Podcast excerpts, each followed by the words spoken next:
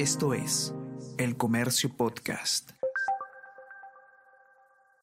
Hola, hola, ¿cómo están? Buenos días, espero que hayan amanecido bien. Está con ustedes Ariana Lira y hoy tenemos... Tenemos que hablar con Ariana Lira.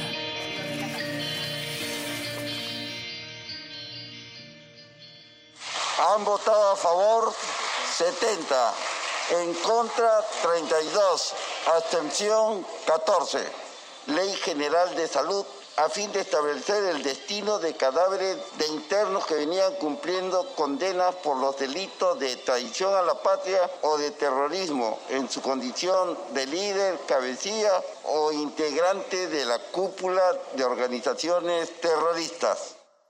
Hola a todos, ¿qué tal? ¿Cómo están? Espero que estén comenzando muy bien su día. Yo soy Ariana Lira y hoy tenemos que hablar de eh, Abimael Guzmán, cabecilla terrorista de Sendero Luminoso, porque eh, ayer en una decisión histórica el Congreso aprobó eh, en primera votación, hay que decirlo, eh, un, proyecto de ley, un, un, una propuesta que permite que la Fiscalía decida, la, eh, disponga la cremación de los restos de los sentenciados cabecillas o miembros de, cúpula, de la cúpula terrorista que mueran en prisión. Esto evidentemente es una decisión tardía, es algo que debió haberse previsto. Pues además el Guzmán ha estado dos décadas en prisión y, y se sabía además hace un tiempo ya que estaba enfermo y eso es una decisión pues que ha tomado, digamos, por sorpresa el Estado peruano cuando no ha debido hacerlo así.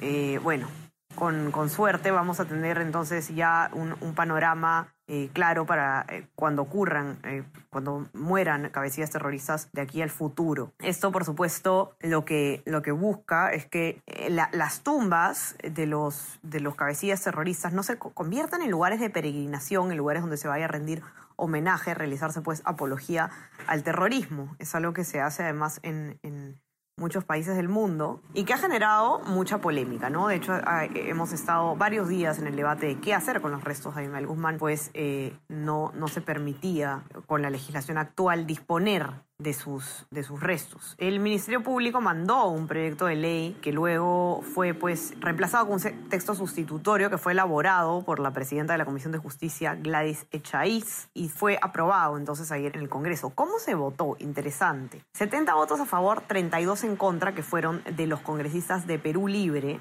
la bancada oficialista, la bancada del eh, gobierno, y 14 abstenciones, que fueron de congresistas de Juntos por el Perú y Acción Popular, y las demás bancadas del Congreso, es decir, Alianza para el Progreso, Fuerza Popular, Avanza País, Podemos Perú, Renovación Popular y Somos Perú Banca, eh, Partido Morado, votaron a favor de la aprobación.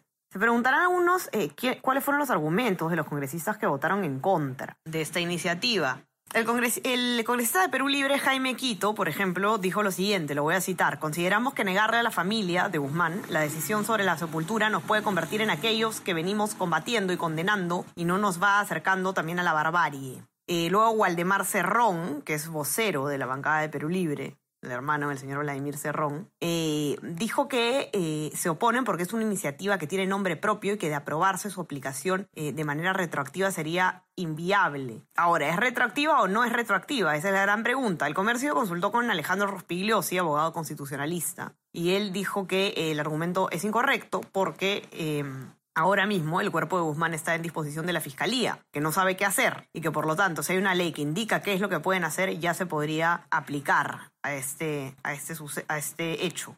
Ahora, fuentes del comercio le explicaron a Martín Calderón, que es el periodista que siguió a detalle la sesión del Pleno y que ha hecho la nota al respecto, que Juntos por el Perú y un grupo de congresistas de Acción Popular votaron en, en abstención eh, o estuvieron en desacuerdo con el proyecto que se, que se votó finalmente. ¿Por qué? Porque eh, la congresista eh, Susel Paredes, de la bancada Somos Perú Partido Morado, propuso eh, incluir que también estén en, en, esta norma aquellas personas que, que mueran en la prisión condenadas por delitos contra la humanidad. Finalmente, este texto no fue incluido en la propuesta final que se votó y eso pues generó fastidio en, en la bancada de Juntos por el Perú y en una parte de Acción Popular. Sin embargo, igual la congresista Susel Paredes votó a favor, la misma que lo propuso. Así queda entonces la situación por el momento de qué va a ocurrir con los restos del genocida Abimael Guzmán. Definitivamente una lección de ahora en adelante a lo que se pudo haber previsto y nos dejó pues con un vacío legal cuando eh, se presentó el hecho de la muerte de Abimael Guzmán.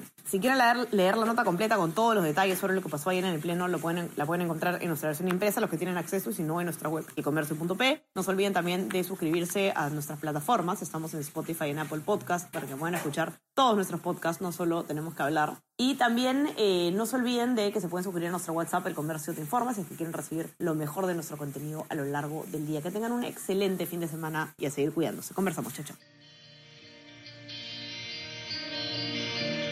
Esto fue Tenemos que hablar.